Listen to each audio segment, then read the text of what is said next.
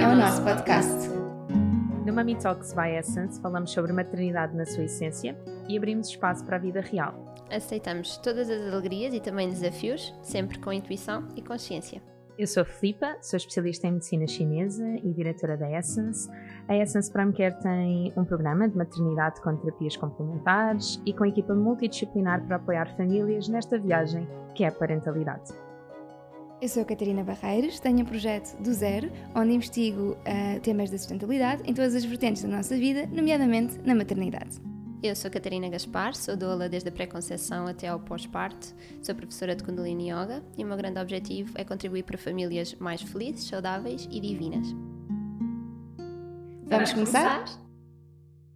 Olá, bem-vindos ao Mami Talks by Essence. Hoje estamos de quarentena e vamos falar de empreendedorismo.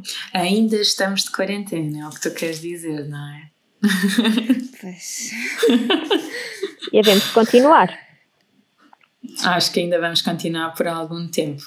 Também me parece. 2021, aqui vamos nós. Mesmo. Assim, muito, muito, muito rapidamente, uh, Kate. Uh, tu não estiveste connosco no episódio anterior, mas como é que estás a sentir esta, esta quarentena? está a ser eh, desafiante, está a ser muito introspectiva. Uh, em termos de vida familiar, também estamos a ajustar-nos a rotinas novas. Sinto que a Gracinha também está a sentir um bocadinho estas alterações. O João está sem dúvida a sentir as alterações e, e a nossa relação também está a sentir. Mas estamos finalmente a adaptar-nos e, e, já estamos a conseguir, ao fim de duas semanas e meia, não, três semanas em casa já do nosso lado. Nossa, pois. Já. Pois porque nós estivemos doentes, então viemos, ficámos logo em casa mais cedo. Uhum, uhum. Mas felizmente não era nada. Que bom. Espero que não. Mas de qualquer das maneiras mantivemos o nosso, a nossa distância de segurança claro das pessoas, sim. just in case.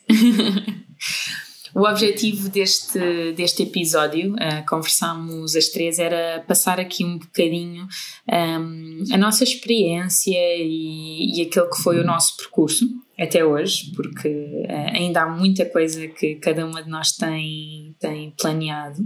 Um, mas passar aqui, se calhar, um bocadinho o nosso, o nosso feedback um, de mães, mulheres e empreendedoras, não é? Porque acho que todas nós temos um bocadinho, um bocadinho disto. Sim. Sem dúvida. Como é que foi para um, vocês? Querem. Uh, Gasparzinha, queres começar tu, mais ou menos, o teu percurso? Porque tu tens um percurso tão diferente, não é? Tu começaste como cardiopneumologista. Sim, eu ia. Vou, vou começar eu, obrigada. Ia, ia perguntar só antes de começar, eh, e depois podem, na vossa vez, responder esta pergunta: quando é que sentiram que são empreendedoras? Se é que sentem, não é? Eu acho que sim, hoje em dia acho que nós as três sentimos isso. Um, mas quando é que sentiram realmente eu acho que sou empreendedora, porque eu acho que pode haver muitas mulheres e homens que são, mas que acham que não são. Isso também é interessante. Sim, sim, de facto. Um, eu acho que também só dei conta disso já a Essence existia. Uh, portanto, eu registrei a marca em 2015 e eu acho que só para aí em 2016 é que eu me apercebi que de facto um, eu queria construir mais coisas e queria, um, queria co-criar as minhas, as minhas ideias e os meus sonhos. Um, então acho que só nessa altura que de facto me fez algum tipo de sentido. E tu, Kate? É engraçada a pergunta da Catarina, porque um, eu não tinha pensado ainda nesta, nesta questão, embora já tivéssemos definido o tema do, do podcast não tinha pensado bem a fundo em, no facto de eu ser empreendedora. E estava a tentar pensar nos momentos que me fizeram sentir assim de ok, estou a fazer alguma coisa. Uh, e tive dois momentos, acho eu. O primeiro foi. E é engraçado porque eu agora olhando para trás já só há muito mais tempo do que isso, mas quando me despedi e quando vim com o papel da atividade da Segurança Social, uh, portanto, estes dois foram, foram assim momentos físicos em que pensei. Uhum. E mais recentemente, agora em quarentena, quando pensei o que é que eu quero para o futuro e o que é que eu quero do meu projeto, e de repente comecei a perceber que queria muito mais do que estou a fazer. Uh, e, e, comecei a pensar: não, isto vai dar a sério para mudar o mundo. Portanto, acho que são um momento mais introspectivo e dois momentos assim mais reais, recentíssimos. Super recentes, isso é lindo, calha mesmo bem com o nosso tema. Maravilhoso. Completamente. Que graça. Esta, esta quarentena está tá a transformar Uh, eu, eu, acho que toda a gente, uh, a bem ou a mal, digamos, mas, mas está aqui a fazer-nos todos um, ter um, um processo de grande, de grande transformação. E eu só consigo achar que de facto isso é, é incrível. E é benéfico um, para então, todo o mundo. Catarina, eras cardiopneumologista, conta-nos lá. Sim. Então, eu fiz a licenciatura normal, não é? Um, e entretanto eu senti sempre que cardiopneumologia não me preenchia assim tanto, se bem que a própria licenciatura foi uma grande descoberta para mim e realmente conquistou-me, foi-me conquistando e por isso é que eu também me mantive na licenciatura e não troquei na altura. Um, mas depois quando terminei pensei, então e agora o que é que eu vou fazer, não é? Porque vimos de uma de uma vidinha em que em, no secundário nos dizem o que é para fazer, chegamos à faculdade e ok, já temos de ter mais autonomia, mas ainda assim vão-nos orientando e de repente acaba a licenciatura e agora tens o mundo. E agora como é que vais fazer? Vais procurar trabalho, mas onde? Como é que te vais dar a conhecer? Pronto, e começou aí. Um, entretanto, eu tive assim um, um parênteses da, ainda antes de ser realmente empreendedora, se puder dizer assim, que foi quando fui de forma autónoma e por iniciativa própria ao Hospital de Santa Cruz, em Carnaxide, voluntariar-me para um estágio uh, gratuito. Estás a falar a sério? Sim. Sabes que é ao lado minha, da casa dos meus Sei. pais? Já falámos sobre isto. Não, mas já fomos à casa dos teus pais. e eu vi que era ao lado. Verdade. Mas não, nunca tinhas falado sobre isto. Um, então fiz, fui lá voluntariar-me falar com o diretor de serviço uh, de cardiologia pediátrica, porque era uma área que eu sentia que podia, de alguma forma, realizar-me mais. E foi lá que eu descobri as grávidas e assim tive o primeiro contacto com grávidas. Eu nem sequer fazia ideia que se faziam ecocardiogramas fetais. E uma vez estava lá no consultório a aprender, não é? Completamente fascinada. E a médica disse: então vá, podes começar a fazer a eco que eu vou só passar um turno, sei lá, assim uma coisa de sair do consultório cinco, dois minutos e voltar. E eu com a sonda na mão, com uma grávida deitada, com um bebê lá dentro da barriga e eu a vê-lo pelo ecógrafo. E eu tipo, uau, o que é isto? Assim, maravilhada. Eu não acredito que nós nunca tínhamos falado como é que o teu percurso tinha começado. Pois é, estamos uma caixinha de surpresas, mesmo para nós. Nós, nós conhecemos, mesmo, bolas. conhecemos ainda há pouco tempo, portanto temos toda uma vida para explorar para o passado e para o futuro. Mas uh, pronto, aí eu comecei a, a sair da minha zona de conforto e a saber e a sentir que tinha de fazer por mim. Portanto, eu fazia duas horas quarta-feira de manhã e depois trabalhava num consultório em part-time à tarde. Depois tive uma crise de ansiedade, a única que tive até agora, felizmente, uh, nesse trabalho, nesse consultório, e percebi que tinha de me despedir e voltei a ficar tipo sem nada.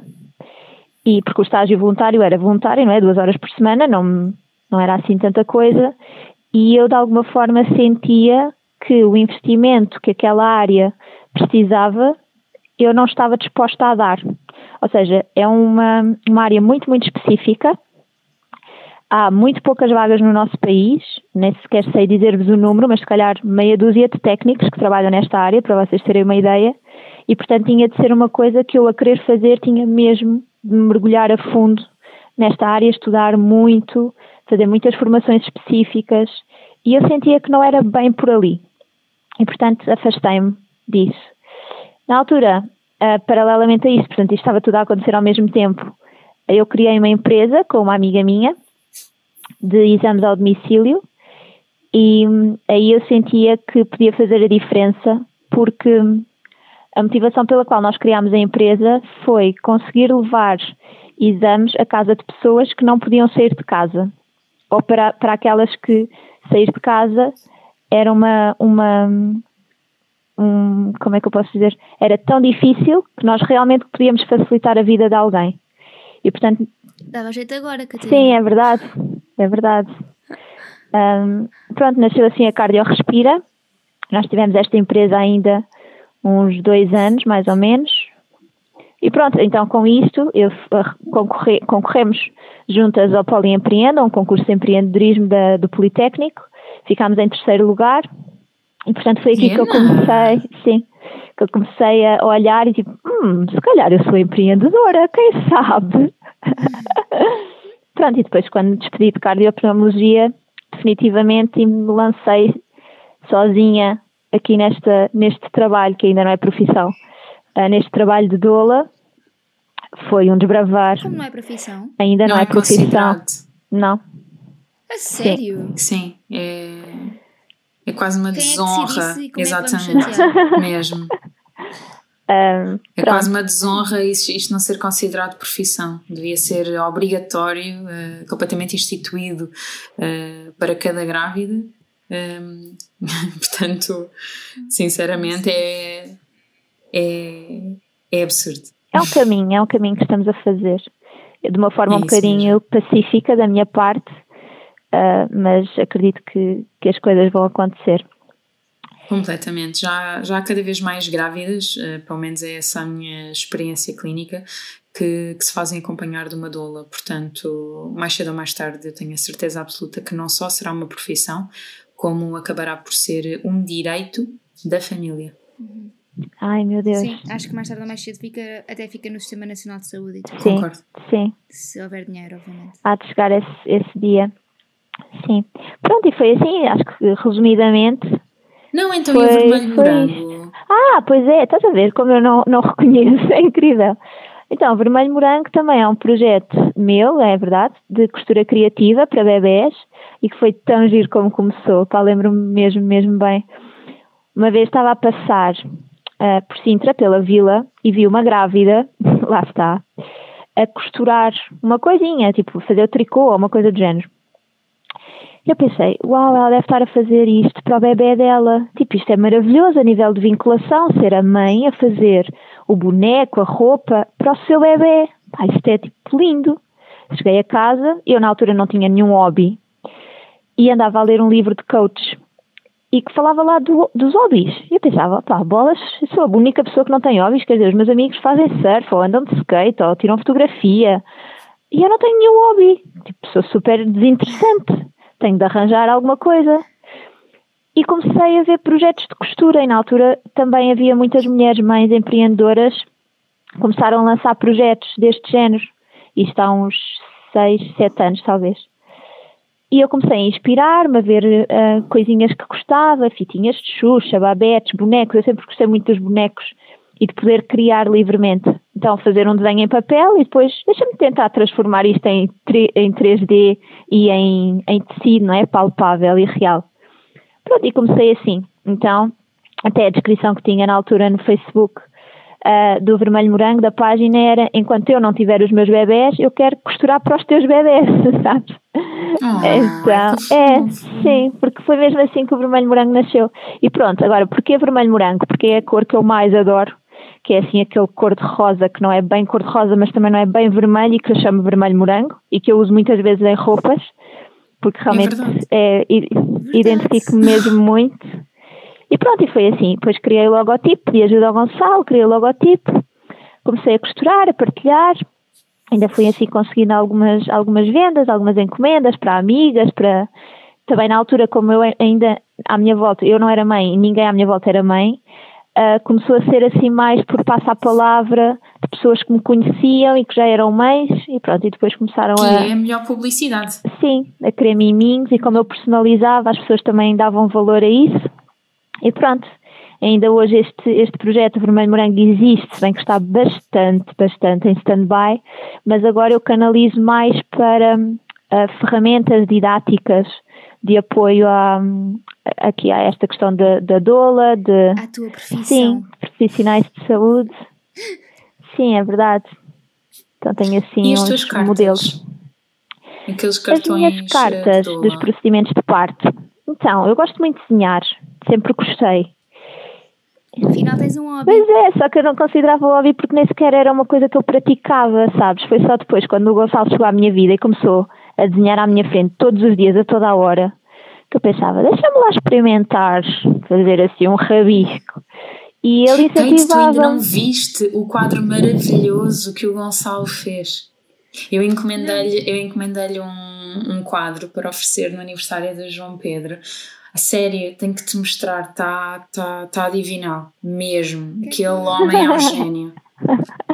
Sim, o Gonçalo, para além de arquiteto, desenha muito, muito bem uh, coisas é da cabeça dele, que é assim, só genial mesmo. Pronto, mas então ele começou a incentivar-me e, e, vindo dele um incentivo no desenho era assim, ao mesmo tempo, uma grande responsabilidade. Por outro lado, se ele dizia: Olha, mas isso até parece-me bem, eu, oh, parece-te bem, calma, deixa-me ver se eu consigo vir por aqui mais um bocadinho.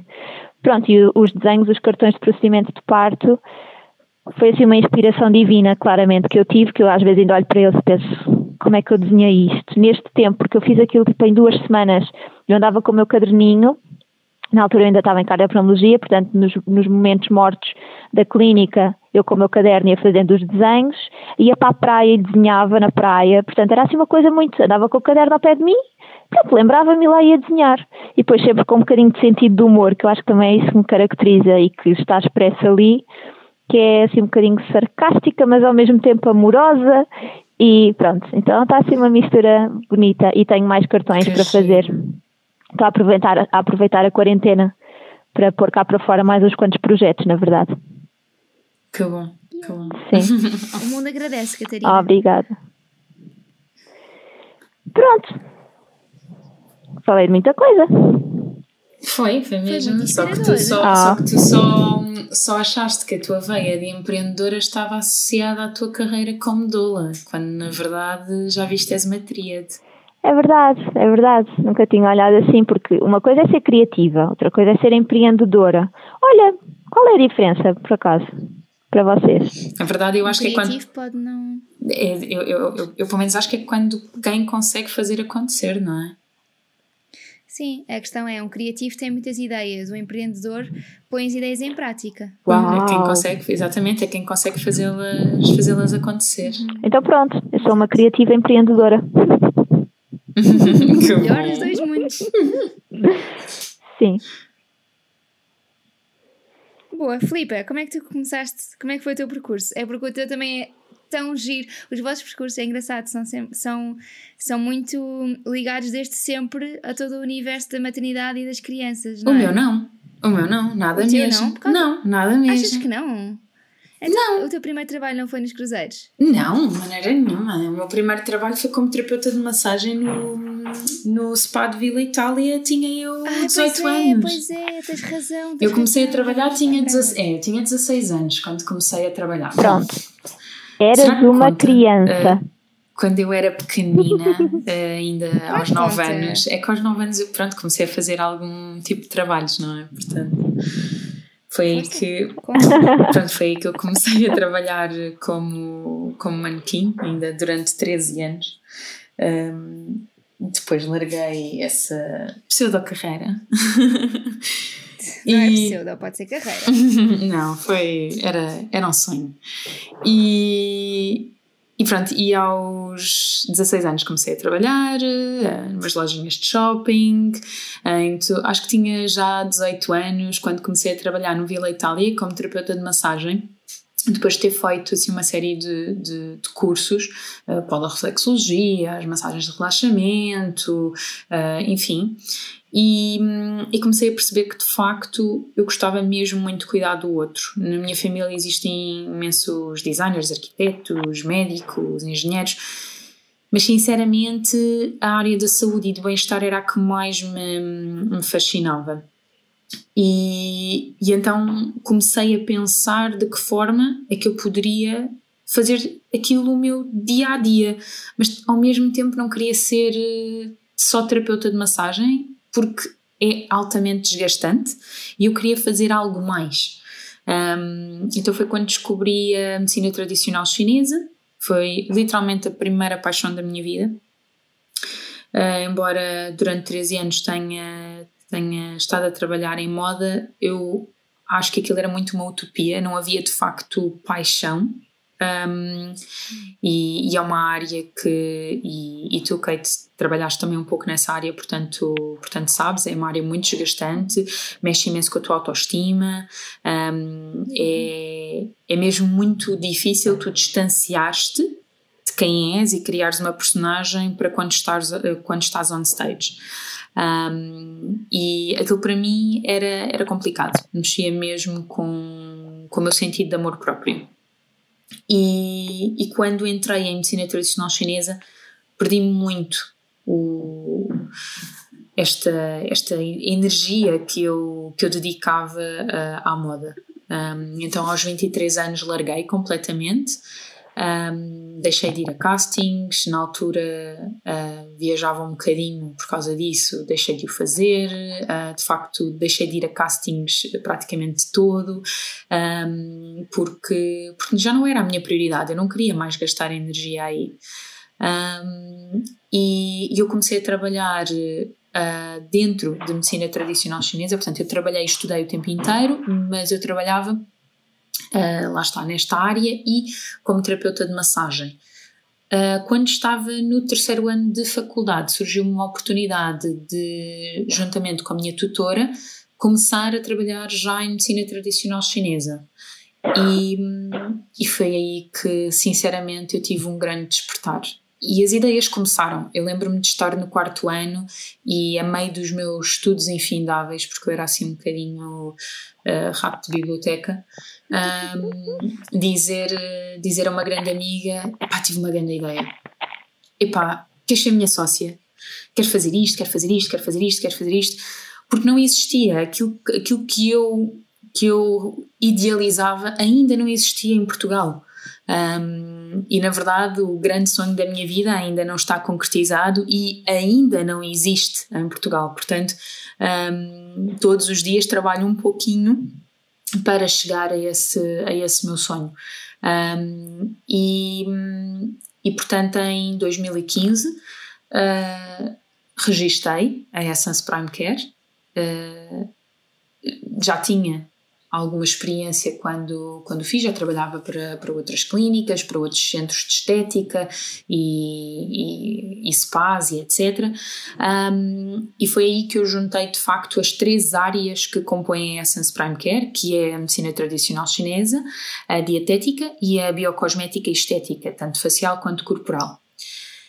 Eu fui fazendo vários cursos e nenhum deles estava associado à maternidade, portanto quando um, um dos meus grandes colegas, e que é uma grande referência para mim, me recomenda no início de carreira a eu fazer uma lista com todas as, eh, as áreas que me entusiasmavam para vir a ter uma especialização, ginecologia e obstetrícia não estava no pódio de todo.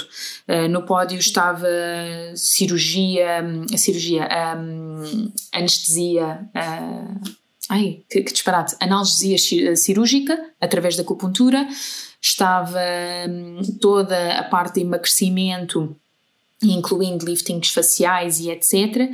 Eh, e estava a dietética. Então eu comecei a fazer esses cursos todos. E um dos cursos que eu tenho é de facto analgesia cirúrgica. Só que, sabem, aquilo não mexia comigo. Era um protocolo. E eu não consigo funcionar só através de protocolo. Isso para mim não mexe a nível energético, não, um, eu não sinto que estou a acrescentar algo. E foi justamente em 2015 que fiz a minha primeira formação dentro da área de fertilidade, de ginecologia. E a partir daí não parei, não parei mais. Eu já tinha atendido grávidas antes, já tinha atendido bebés, atendia uh, imensas mulheres, portanto, no nosso curso é-nos dado, uh, obviamente, a parte de ginecologia, mas não enquanto especialização. Então eu já o fazia, mas só a partir de 2015 é que eu descobri esta, esta grande paixão. E o que Contudo, é? foi quando. Desculpa, Catarina, só mesmo para terminar. Ah. Uh, portanto, foi quando em 2018 engravidei que comecei a sentir na pele o programa de maternidade que a Essence tinha e a aprimorá-lo e a perceber o, o, o quanto um, aquilo fazia a diferença e o quanto eu queria fazer aquilo ainda mais. E algo que eu fazia, se calhar, 50% do meu tempo, eu passei a fazer 80% do meu tempo. Eu ia fazer-te a pergunta que era o que é que tu sentias quando estavas a, a estudar fertilidade e ginecologia e obstetrícia? Uh, em comparação com o que tu não sentias quando estudavas analgesia, por exemplo? Como é que soubeste que era diferente? Olha, sentia.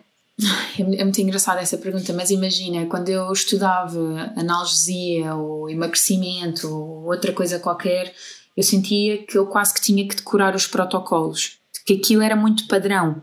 Era, se eu tivesse uh, um caso clínico A, B e C, eu tinha que atuar de forma, de forma Y. Se eu tivesse, não, tinha que uh, atender de forma X. Sim. Não havia uma energia um, que vibrasse dentro de mim com aquilo. Uhum. Era, um, era só uma, uma forma de atuação. Tipo algoritmo. Mais nada. Sim. Algoritmo. Tal e qual. Sim. Um, e, e de facto com, com ginecologia e, e obstetrícia, não. Aquilo flui. Eu não. Eu, eu lembro-me que quando, quando me diziam qualquer coisa das outras especialidades, eu dizia muito: não, não, não, não, mas eu li um, este livro e aquele autor, e naquele capítulo vocês vão encontrar isto, isto, isto, isto, isto. Com ginecologia e obstetrícia não é assim. Parece que há todo um mar de conhecimento que foi canalizado para lá e eu simplesmente mergulho nele e atuo. Entendem? Sim, isso é lindo. E modéstia à parte, eu consigo muito bons resultados noutras áreas de atuação também. Emagrecimento, eu acho que é uma das áreas que nós temos mais pacientes em clínica. Dor. A sério, eu achava que era maternidade. Não, olha, em 2016 uh, eu posso dizer que uh, entre 2016 e 2018, no início do ano, um, 70% dos pacientes eram de emagrecimento e dor. E ainda hoje ainda, ainda atuamos bastante em emagrecimento e dor. Portanto, quando às vezes nos fazem a pergunta: Ah, a vossa, o, o vosso espaço, a vossa clínica só trabalha com mulheres, não é? Não, nós temos imensos homens, temos imensos bebés, uh, fazemos emagrecimento todos os dias, uh, temos também o programa terapêutico de alívio de dor, um, estados depressivos, ansiedades, ataques de pânico. E tem terapeutas homens, tem o Paulo. É verdade, tem, é verdade. Mensagens incríveis. É verdade, é verdade. verdade. Um, mas se eu tiver que dizer aquilo que eu de facto imagina que quando tenho tempo me sento e vou buscar, porque sou muito uma pessoa de ir buscar livros um, técnicos uh, para ler nos tempos livres, uh, eu vou buscar ginecologia e obstetrícia a maior parte das vezes.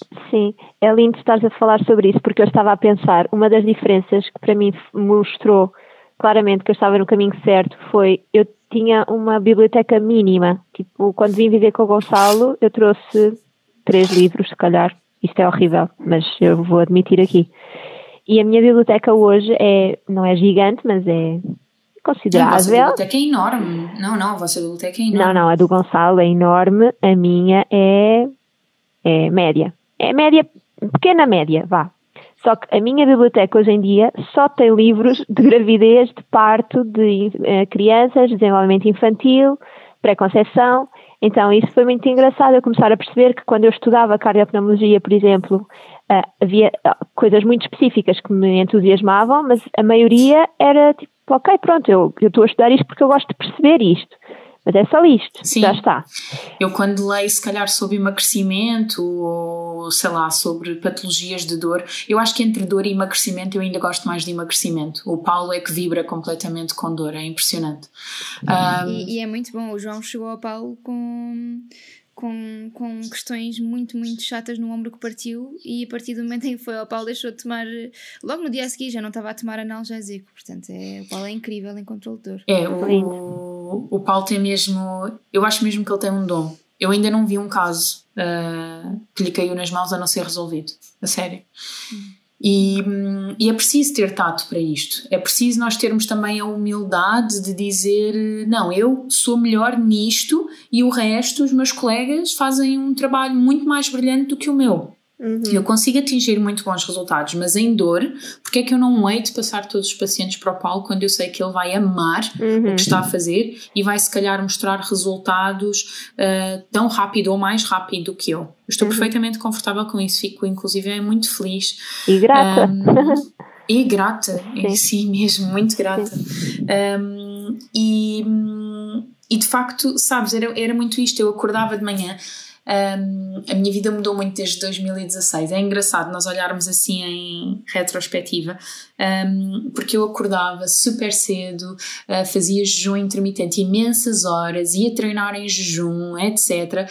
E enquanto estava a treinar, eu estava a ouvir uh, podcasts, entrevistas, a ler, um, uh, a ler, não, a ouvir os audiobooks e tudo muito sobre ginecologia, obstetrícia. Um, portanto, o nosso caminho um, é, é, Vocês sabem o que é o Ikigai?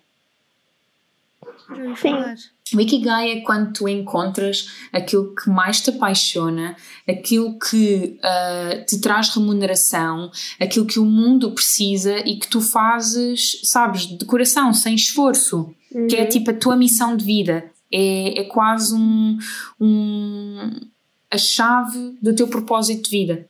Sim. É sentir que não trabalhas. Sim. E eu sinto isso todos os dias quando acordo. Que giro. Por acaso não sei se não sinto também.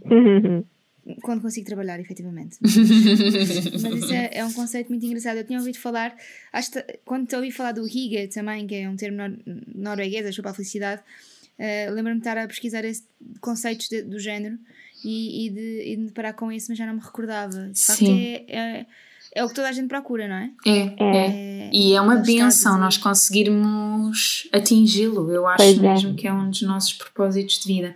Portanto, hum, assim, na medida do empreendedorismo, a parte da maternidade não é que não tenha vindo antes de eu ser mãe, mas foi quando fui mãe que isto me despertou a 100% para aquelas que são as necessidades de uma grávida. Não é que eu, como especialista de medicina chinesa, não percebesse um, quais é que eram as das minhas pacientes, mas eu nunca as tinha sentido, eu nunca as tinha vivido, eu não tinha tido um recém-nascido um, e, portanto, comecei a sentir algumas necessidades. Por exemplo, eu lembro-me de estar grávida e pensar, epá, devia haver um evento que trouxesse todos estes profissionais que eu pesquiso e que eu vou às consultas e etc. Então, a partir daí, uh, criei o, o evento Mami Talks, uh, o, próprio, o, o, próprio canal de YouTube e, e, de, e de podcast, quando falei convosco, porque havia uma necessidade uh, da minha parte como mãe de ouvir outras mães uhum. passarem a sua experiência.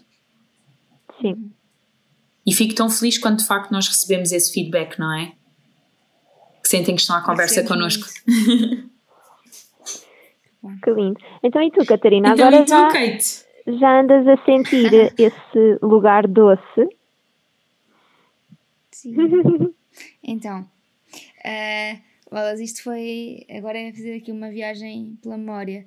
Uh, eu, eu acho que desde, desde sempre na minha vida eu sempre fui muito de fazer imensa coisa e de. Uh, nunca ficava quieta, nem que fosse a fazer limonada para vender aos vizinhos, ou pulseiras para vender à minha mãe e às amigas, o que seja. Era, estava sempre a tentar vender coisas a toda a gente. e estava, mas eu acho que não partia pela venda, partia por estar sempre ocupada. Sim. Eu queria estar sempre a fazer um monte de coisas. E depois de repente começava, olha, se calhar posso ganhar dinheiro com isto. e então impingia tudo a toda a gente. Um, era muito chata, de facto. E, e, já fiz imensa coisa e pintava. E ao contrário de, do que tu disseste, Catarina, que achavas que não tinhas hobbies, eu sempre achei que tinha demasiados hobbies e que nunca ia conseguir concentrar-me em alguma coisa. Uh, e quando a minha mãe me dizia tens de escolher entre ou o balé ou a música, mas como assim? Como assim escolher? Não! um, mas, mas pronto, uh, então o que eu fiz na, no, no, meu percurso foi assim um bocadinho esquisito, agora que penso nele. Uh, eu, fui, eu estudei arquitetura Uh, na altura não sabia muito bem o que havia de fazer porque eu estava em arte e tinha uma média estupidamente alta. Uh, e, e, eu na, na realidade até queria ir para moda, os meus pais disseram Catarina, moda, por amor de Deus, não. Tens uma média, eu tinha 19.4 de média de secundário e eu disseram Catarina, por favor, vai para alguma coisa em que possas aplicar o esforço todo que andaste a fazer. E então depois quis ir para gestão e depois os meus pais disseram que na gestão com, com, com artes e, pronto, e efetivamente os psicotécnicos davam gestão e entretanto eu percebi que a gestão está em tudo o que eu faço. Completamente, era isso que eu tinha a dizer. Sim, sim, sim. Uh, hoje em dia olhando para trás tu és uma gestora Eu, eu dou graças a Deus não ter feito a licenciatura em gestão. Ainda assim fiz o mestrado em gestão, mas, mas foi depois. Uh, e, e, e, sinceramente, aqui que ninguém nos ouve, ou que só que é, mil pessoas é que nos ouvem, uh, Uh, não acho absolutamente fundamental. Uh, tem algumas vantagens em termos de networking e de conseguir uma posição favorável no mercado, fazer um, um mestrado em gestão, mas em termos de aprendizagem, aprendi muito mais ao longo da vida em muitas outras coisas do que no mestrado em gestão.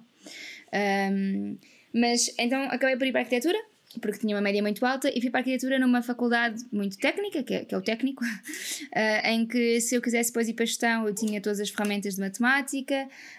Um, se quisesse fazer moda com arquitetura, também conseguiria fazer. Hoje em dia tenho a certeza de que conseguiria fazer, porque o, o processo criativo é muito semelhante em, em, em, todas as áreas manuais ou criativas, ou o que seja. Uh, e, hum, e portanto, fiz arquitetura. Percebi no segundo ano que odiava aquilo, uh, com todas as minhas forças. No segundo, não sei se foi no segundo ou no terceiro, acho que foi mais no terceiro. Foi no terceiro ano, agora já me estou a lembrar. Só que entretanto já tinha entrado em Erasmus um, para Milão, que fazia-se no quarto, porque a arquitetura é mestrado integrado. Um, e pensei, pronto, eu vou, vou acabar este terceiro ano, vou fazer o mestrado e depois também é só mais um ano de tese. Um, Acho um perfeito disparate esta maneira de pensar, mas uh, foi assim que pensei e ainda bem porque gostei do meu percurso até agora. E então decidi, enquanto estava no, ainda no segundo ou terceiro ano de arquitetura, decidi fazer, aliás, já estava, foi, foi antes que comecei a, falar, a fazer isto, mas comecei a focar-me em moda. Uh, como a Filipa disse há bocadinho, eu também tenho alguma relação com esta indústria, não do ponto de, de manequim como a Filipa, mas do ponto de vista de styling, eu fazia produção de moda. Uh, e, e, fui fazer um mini curso a Londres e comecei a trabalhar freelancer como, como stylist. Fiz styling para publicações muito pequeninas e depois comecei a fazer para coisas mais giras e um bocadinho mais ambiciosas. Tive uma. uma, uma fiz uma.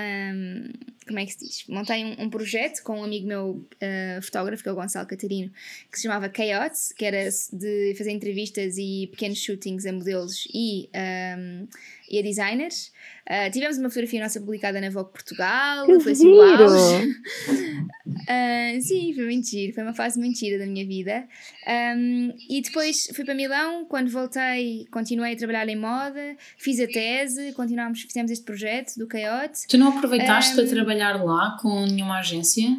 Não, olha, eu fiz uma coisa em Milão, uh, eu achava que ia, que, ia, que ia para Milão para de facto poder apurar este meu lado da moda mas fiz uma coisa ainda melhor, que foi aproveitar para conhecer, para conhecer a Itália. Milão é uh, espetacular, não é? Nós temos isso Milão em comum. é incrível, é incrível, Milão é incrível, Itália inteira é incrível.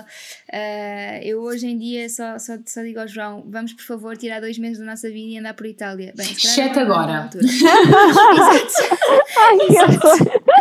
agora não. Sabes, nós íamos fazer uma viagem agora no final da licença, uh, em março a Itália. Hum. e pronto, acabámos por ter dito que não. Mas, e ainda bem, mas, uhum, pronto, mas uhum. é uma uhum. cidade, é um país incrível.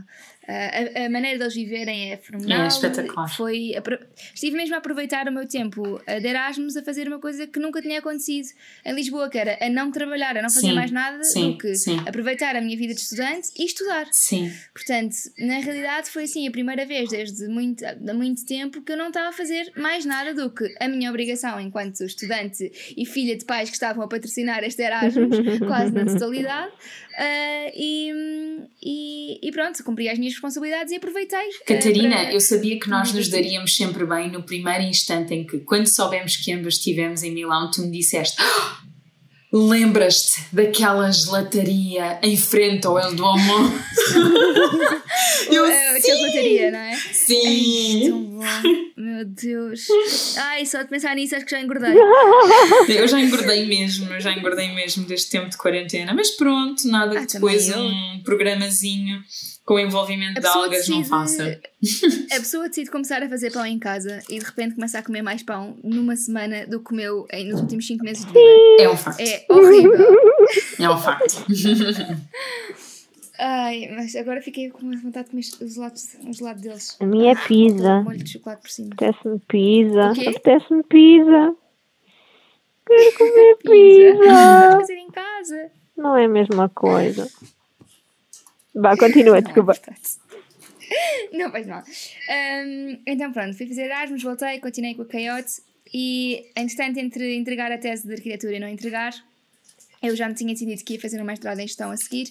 Uh, mas estava aborrecida, queria trabalhar e fazer dinheiro, que não estava a fazer dinheiro com o projeto, porque em moda toda a gente sabe que é muito complicado arrancar. Uh, para quem é manequim, geralmente é, é há, um, há um investimento no inicial e depois de, investimento, ou seja, a pessoa ao início não recebe muito bem, mas depois quando as coisas engrenam até, até funciona bem. Mas na parte da produção de moda é, é bastante mais complicado. Fotógrafos, stylists, é um bocadinho mais complicado. Um, acho eu, não sei, se calhar é a minha percepção.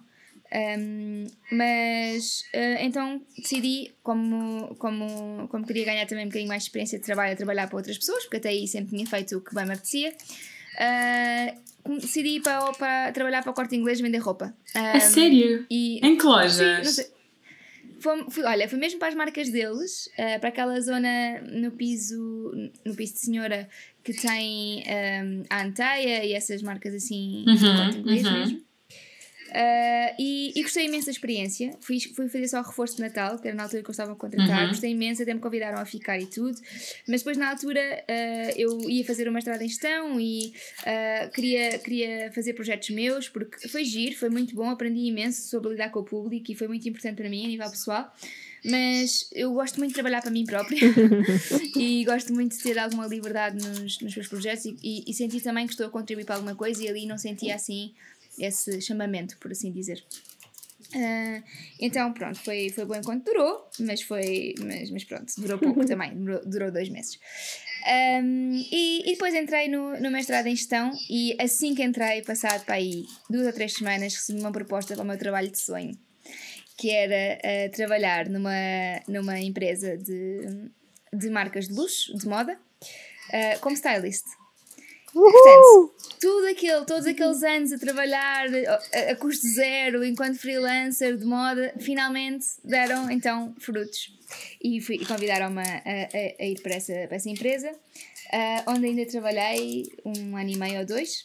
Uh, portanto, trabalhei o meu mestrado inteiro, tive a fazer o mestrado e a trabalhar, uh, não era full time, porque tinha dois dias em que tinha aulas por semana, mas era quase. Uh, na faculdade não recomendaram nada, mas, mas eu sabia que tinha de aproveitar aquela oportunidade. E foi assim um ano louco da minha vida. Trabalhava que nem um cão, estudava que nem um cão. Um, e, e, pronto. Depois acabei o mestrado e fiz uma especialização em marketing digital. No mestrado dá para fazer especializações em marketing e em digital business, basicamente.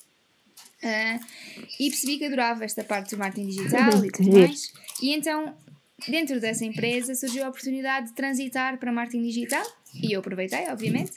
Uh, e, e, fiquei a gerir a parte toda de social media, de SEO, SEM. Uh, foi, foi, muito, foi muito divertido. Os canais de comunicação online, basicamente.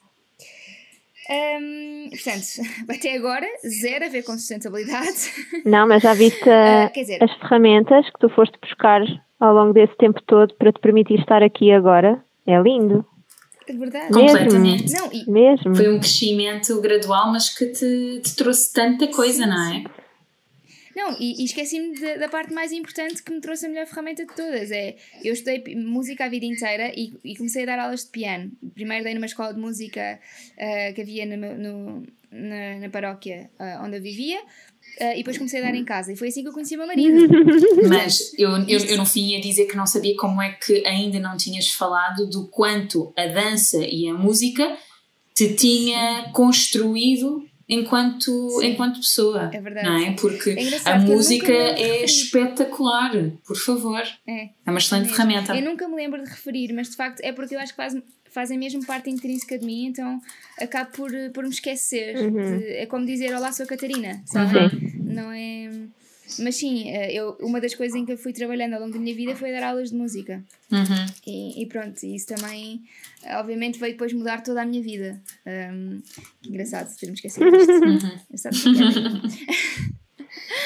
um, então, uh, pronto, fiz. Um, fiz essa especialização em marketing digital, fiquei a trabalhar nessa empresa continuei, um, uh, depois entretanto conheci o meu marido a dar aulas, porque enquanto eu fazia isto de estar nesta empresa e estar a estudar, eu ainda estava a dar aulas de piano aos fins de semana. Uhum. Uh, portanto, eu sou mesmo uma pilha, eu, eu era mesmo uma pilha produtiva, sempre gostei imenso de trabalhar e de, e de fazer alguma coisa, um, acrescentar alguma coisa.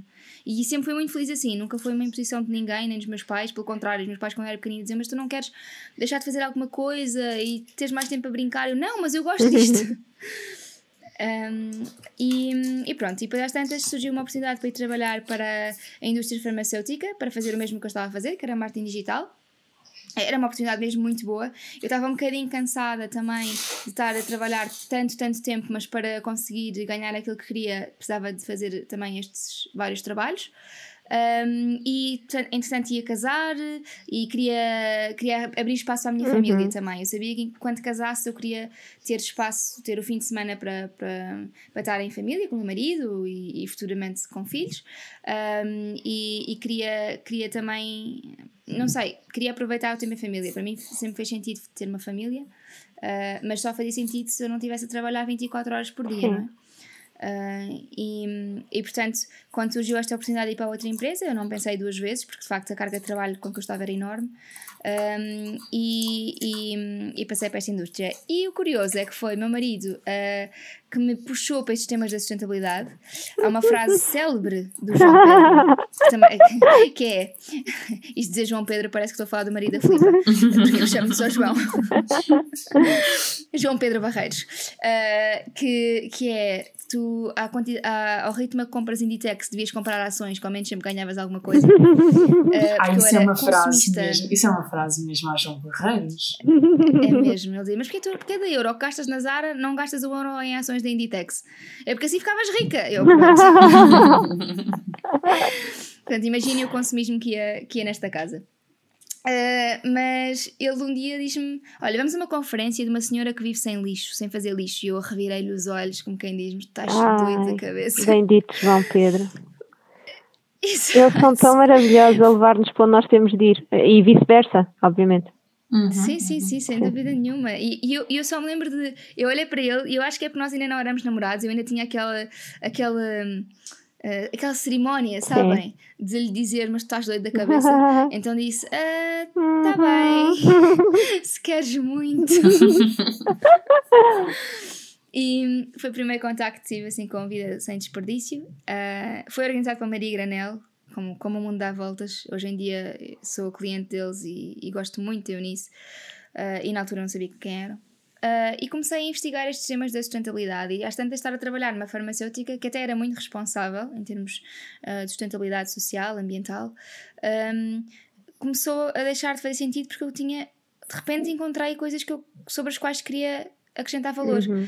E comecei a investigar e, e comecei a, a, pesquisar e de repente tive uma gravidez de risco que eu achava que ia ser o fim da minha vida e foi o início. Uh, foi esta gravidez levou-me exatamente para onde eu devia, para onde eu devia estar, uh, porque obrigou-me a parar, como o Covid, uhum. obrigou-me a parar. Uh, que horror, não acabei de comparar a minha gravidez ao Covid. Não, não, mas, não, mas todas, as, todas, todas as gravidezes, todos os bebés uh, nos, nos centram muito, não é? E nos chamam para um lugar de grande abundância e prosperidade. E foi isso que a graça te trouxe. Uhum. Sim, sem dúvida. Um, então parei, estive em casa com a graça sentada e deitada durante seis meses da minha vida, quase, um, a fazer, a investigar mais as questões da sustentabilidade, a comunicá-las e de repente comecei a perceber que é isto que eu quero fazer. Eu consigo acrescentar valor ao mundo, uhum. pesquisar sobre estes temas e a dar soluções para o dia a dia das pessoas e, uh, e pronto, e é esta área que me apaixona e, e, e de repente uh, quando estava de licença e disse: Não, eu vou-me despedir, eu vou-me despedir porque uh, é isto que eu vou fazer e, e, pronto. E o João só me dizia: Mas não queres fazer primeiro uma extensão da licença e ver se eu, não, eu vou-me despedir agora. Sabes que eu lembro-me de e... ti, uh, eu acho que tu tinhas ainda uns 8 mil seguidores, talvez, 7. Sim, tu não quando sei. falaste comigo eu tinha. Sim, ainda não seis. 10 mil. Não sei, tinhas assim tipo 6, 7, não sei. Um, é possível, e é eu só pensava assim: como é que esta miúda chega a tão poucas pessoas? Isto devia ser. Isto, isto é. isto é obrigatório chegar a toda a gente, porque eu já sentia este posto de conhecimento em ti. Tu, quando falavas, falavas com uma verdade muito imperial, uhum. um, com, muito, com, com muito sentido de causa, tinhas muito estudo por trás. E eu acho que é isso que, que faz a diferença no teu trabalho. Tu não te limitas só a dar uma dica. Tu tens a humildade de dizer assim: olha, sabem que mais, malta? Digam-me se eu estou errada, porque segundo as minhas fontes A, B e C, isto é o mais certo. Mas se vocês me provarem o oposto, sabem que mais eu irei fazê-lo. E eu acho que isto é que é incrível em ti e que é o que torna o teu trabalho tão diferente de outras pessoas que, que, que tentam fazer similar. Um, é que de facto tu não, tu não estás a fazê-lo só por passar dicas, tu tens um, um quase um sentido humanitário nisto. Sim, eu quero é ir ao cerne das questões essa é, e, e, e, ainda bem que me disseste isso porque isso é importante para ouvir por uma questão que é é muitas vezes hoje em dia, com a falta de tempo e com estar com a graça e estar a cozinhar e estar a tratar da casa e estar. Eu estou a sentir que não estou a conseguir fazer essa, essa, essa investigação, não é? Estou a sentir que neste momento tudo o que eu posso fazer é dar as dicas que eu faço em casa. E eu estou com necessidade, uma necessidade absoluta, uma sede enorme de estar a voltar a pesquar uhum, e a voltar uhum. a. A, a, a, investigar os assuntos que me, que me interessam. Mas... Porque obviamente eu tinha muito tempo. Eu estava de licença de baixa de risco em casa. Eu não podia sair de casa. Eu não podia descer escadas e subir escadas. Eu saía pontualmente para ir às consultas, aos tratamentos da Essence e mais nada. Uhum, Portanto, uhum. Uh, neste momento, com o bebê em casa, com tudo o que está a acontecer, o que eu sinto é eu preciso voltar a encontrar esta Catarina. E, e, e, é muito importante dizer isso porque é esse o sentido de missão que eu sinto na minha uhum. vida. E é esse o tal estado a que, que tu também encontraste a tua profissão e que eu já encontrei, senti um bocadinho perdido e que agora, com este isolamento todo, eu estou a, vol a voltar a sentir essa necessidade de uh, é, é, agora, é agora que eu tenho de apanhar outra vez este barco, porque no meio de mil parcerias que a pessoa, entretanto, transforma isto num negócio, obviamente, um, não um negócio no sentido de fazer dinheiro porque sim, mas acrescentando valor de todas as partes, uh, e, e eu sinto, ok, agora no meio disto tudo, eu agora que perdi, perdi este mês, foi tudo cancelado, tudo adiado. Mas eu tenho uma oportunidade aqui que é aproveitar este tempo para parar e fazer a investigação como, como eu fazia. Já, dado que tudo o resto já não vai existir, então tenho esta oportunidade. Eu acho, que, é, que eu, é, eu acho que é isto que a quarentena nos trouxe a todas. É, por exemplo, no meu caso, eu tenho a Essence fechada. E nós estávamos a seguir, há meses que nós estávamos a seguir todas as diretrizes da DGS, portanto, um, nós podíamos ter continuado com a Essence aberta, a seguir todas essas normas, um, mas de maneira nenhuma nós podíamos permitir uh, possivelmente ser uma via de contágio. Um, dado o número de pacientes que, é que, nós, que nós vemos diariamente, nós não podíamos correr sequer esse risco, porque se a nossa missão é de saúde e bem-estar, então é exatamente isso que nós temos que cumprir. Um, e obviamente não é fácil porque, por exemplo, um, um, negócio tem despesas fixas e nós neste momento temos zero income, não é? Um, mas isto faz-nos pensar, isto faz-nos reavaliar uma série de, de, de questões. O que é que é de facto prioritário? Como é que à distância eu posso ajudar os pacientes? Claro que na minha profissão eu tenho que o fazer muito mais presencial, mas a verdade é que muitos dos meus pacientes têm conseguido continuar tratamentos em casa. Um, eu, eu incluída. uh, têm, têm conseguido, uh, por exemplo, as preparações para o parto. Eu consegui enviar, além dos kits de aromaterapia, eu consegui enviar outras ferramentas e estive a vê-las através do Zoom ou do WhatsApp vídeo e a dar-lhes, transmitir-lhes esse conhecimento.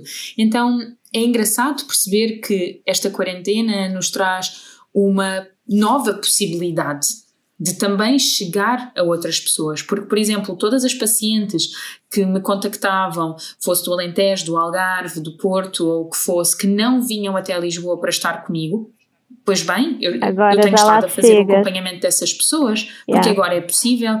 Parece que se encontrou aqui uma possibilidade sim, de sim. o fazer, não é? É. Isso, isso também está a acontecer uh, com os workshops online que, que tenho estado a fazer, que, que, fiz agora o primeiro esta semana e que vou fazer agora nas próximas semanas, porque também havia assim uma certa... E que têm estado completamente escutados. Sim. Como é que é possível, Sim, mas é, é isso, é como é, é que incrível. eu não, como é que eu não tinha pensado nisto antes? Eh, às tantas eu digo isso, mas é mesmo, não havia uma necessidade, mas agora há uma necessidade e eu posso acrescentar valor, então toca de usar as ferramentas que temos para chegar aí, não é? Então é mesmo maravilhoso isto e esta oportunidade também que nos traz de filtrar e de centrar de onde é que eu estou a perder energia, onde é que eu quero continuar a perder energia e voltar a, ao centro. Sim.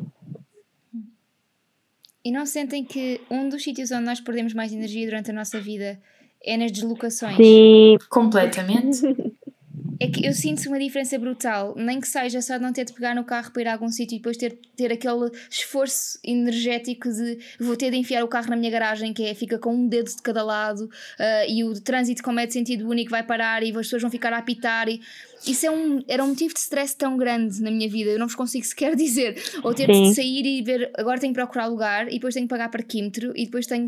Sabem, é, uma das coisas que eu me apercebi é uma das coisas que eu me apercebi é eu acho que vou começar a dar menos dias de consultas por semana. Uh, vou tentar que a maior parte das minhas reuniões aconteça da forma que tem acontecido, que é de facto através de videoconferência, porque consegue-se fazer. Uhum. Então, porquê a tal deslocação, não é? Sim. Porquê? É isso que eu ia dizer. Porquê Sim. criar esse impacto ambiental? Um, porquê perder esse tempo? Um, e e de facto, na minha profissão, que eu vou sempre ter que estar presente, porque inevitavelmente uh, para um diagnóstico, para um tratamento, eu tenho que ver, eu tenho que sentir. Uh, claro. Uma das grandes vertentes do diagnóstico é a observação. Um, e a observação via vídeo, ok, acho que todos nós compreendemos que não é a mesma coisa quando estás frente a frente. Sim. A energia que tu sentes do paciente, não é? Aquela energia anímica. Uhum. Então, há uma parte do meu trabalho que inevitavelmente vai ser sempre uh, presencial. E mas se calhar bem. alguns, e ainda bem, exatamente, uhum. mas se calhar algum trabalho com uh, empresas que eu faço, uh, algum trabalho com marcas que tenho estado associada, se calhar vão poder tornar-se uh, através de uma plataforma digital, não é? Uhum. Porque não? Uma coisa tão simples como gravar um podcast. Nós não precisamos estar todas juntas. Sim. É verdade. Se bem que estar todas é juntas é, é muito bom. Eu, Sim, eu sinto outra é energia, é, é mais divertido. Não sei se sentem isso. Sim. Ah, claro, até porque nós gostamos de estar umas com as outras, mas quando, quando é um podcast assim mais, uh, sei lá, formal ou entre, uhum. mais tipo entrevista, Sim. Mais, uhum se calhar com pessoas com quem não tenhamos tanta afinidade ou que não sejam nossos amigos, como é o caso, nós as três já somos mais amigas, por isso obviamente gostamos de estar as três juntas. Sim, nós, nós precisamos sempre de uma hora não. antes de gravar. uma, quando é uma. Só para pôr a conversa em dia. Sim. Que bom. Mas muito, é muito Sim. isso, Filipe. É. Catarina. Qual dela? Vamos. Catarina, Kate. Kate, ah. desculpem, desculpem. Eu, Kate. específica. Sim. Uh, acho que está na altura de, Sim. com muita felicidade, anunciarmos que vais voar, não é? Sim, é verdade. Um, então, uh, tudo aquilo que, que disse aqui no podcast e que a Filipa também uh, referiu essa, essa minha vontade, esta investigação mais profunda e tudo mais, levou-me, neste momento mais de introspeção, a perceber que eu tenho que me focar. E se há coisa maravilhosa que uma Mitox me tem trazido, é para além de todo o conhecimento e um apoio que é, in, é impossível sequer explicar durante a gravidez e o pós-parto, trouxe-me estas duas, estas duas almas muito bonitas, a, a Filipe e a Catarina, que, que são assim já amigas, e por isso custa-me mais até enquanto uh, amiga dizer isto do que. Do que do, do, do, do, que falar só do assunto profissionalmente, mas a verdade é que eu preciso me concentrar no meu projeto do zero, porque é aí que eu sinto que acrescento valor à humanidade. Uh, sempre que, que, estive a gravar com a Catarina e com a Filipa e com os nossos convidados, eu aprendi imenso e senti muito que, efetivamente, esta é a missão de vida da Catarina e da Filipa. Eles trabalham com grávidas e com bebés de assim de assim. Uh, e eu estava muito a ouvir e a absorver tudo e a trazer os conteúdos todos à minha comunidade, que vou continuar a trazer, atenção.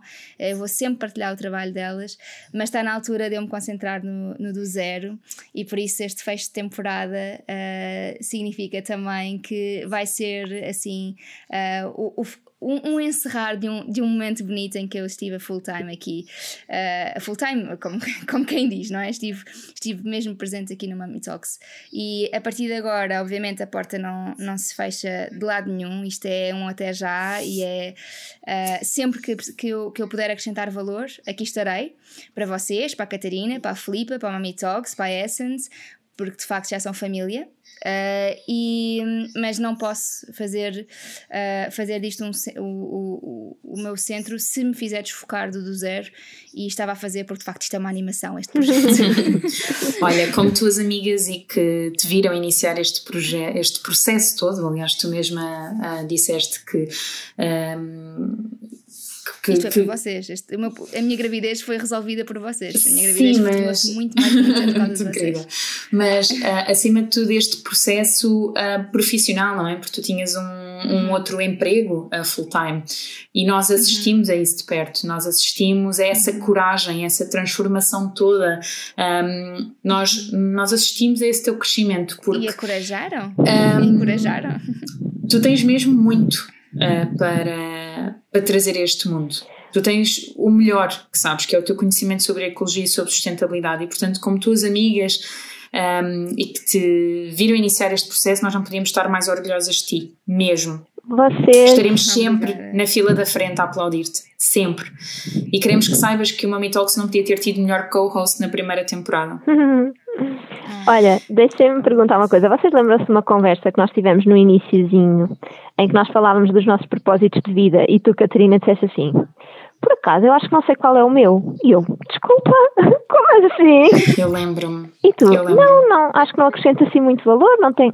Eu, hum, ok, está uh, bem, se calhar falamos disso noutra altura, que tu não deves estar muito lúcida. Então, Pronto. Sim, então ainda bem que há seis meses atrás, porque foi quando este projeto começou, não é? Isto só começou a sair em janeiro, mas nós já começámos as nossas gravações há mais tempo. Uh, ainda bem que em seis meses. Uh, de alguma forma conseguimos despertar qualquer coisinha em ti.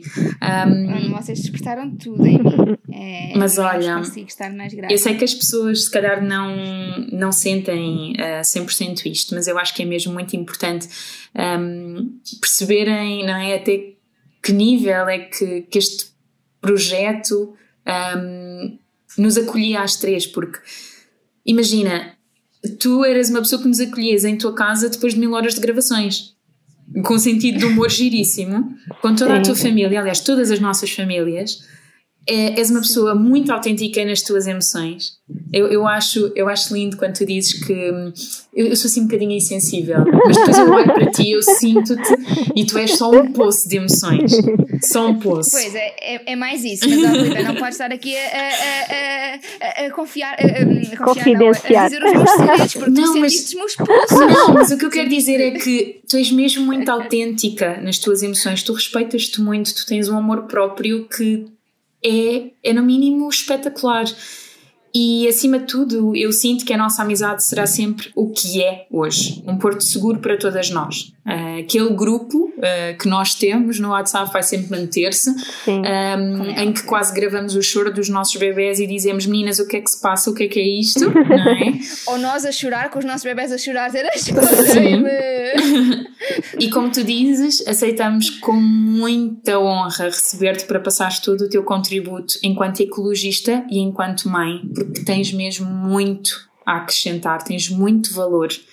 E a ti, bravo, segue, voa e obrigada pelo teu contributo uh, universal, porque não há ninguém em Portugal, não há ninguém em Portugal a fazer aquilo que tu fazes. É preciso muita coragem para, para dizer que não a projetos que também nos entusiasmam e porque pelos quais nós sentimos esta, este amor, não é? Porque há mesmo aqui, é, é um projeto muito querido para todas nós e dizer que não, ainda que eu gosto muito para conseguir focar-me completamente, é, é muito nobre. Portanto, nós fomos mesmo. É muito no nobre. coração quando, Não, quando, mas é- quando é- tive de vos dizer, para vos confessar, eu tive vai não vai a pensar, não, eu tenho de arranjar Hum. uma maneira. Kate, mas eu eu, mas eu a e a Kate, todas as semanas. mas nós vamos continuar a ver-nos, se calhar não todas as semanas, mas todos os meses. E eu e a Kate Claro. sentíamos isso. Nós chegámos a ter conversas as duas a dizer de facto, ela não está bem, ela precisa de ter tempo para aquilo que ela quer fazer, ela não nos está a dizer porque não nos quer magoar. Temos que ser nós a dizer que aceitamos isso e que só queremos o melhor para ela. E isso sim revela-se como uma grande cumplicidade, uma grande amizade e, e acho espetacular o facto de tu seres capaz de agarrar eh, com tudo, sabes? Agarrares no mundo inteiro e teres a capacidade de o transformar. Portanto, bravo, mesmo, bravo. Obrigada, Sim. meninas. E sempre quiserem vir eh, à nossa cozinha e à nossa sala, porque não é minha, é vossa, estão mais do que convidadas. Tragam as câmaras e as pessoas e eu cá estarei para ouvir tudo. Ah, obrigada. Obrigada. Que bom. Olha, E pronto, malta. Acho que é isto. voltamos na próxima semana. Ah, a Catarina, entretanto, vai continuar nos vídeos, porque nós tivemos, eh, terminamos as gravações agora, então ainda há muitos, muitos vídeos em que, em que podem contar com a presença da Catarina e da Gracinha. Ah, mas o podcast, a partir de agora, continua com outro formato e com outro registro. Um bocadinho diferente. Em ótimas mãos. Obrigada. Muito obrigada e até sempre. E, para, e para vocês, até para a semana. Até já. todos. Obrigada por terem ouvido. Foi uma honra. Um beijinho. Um grande abraço.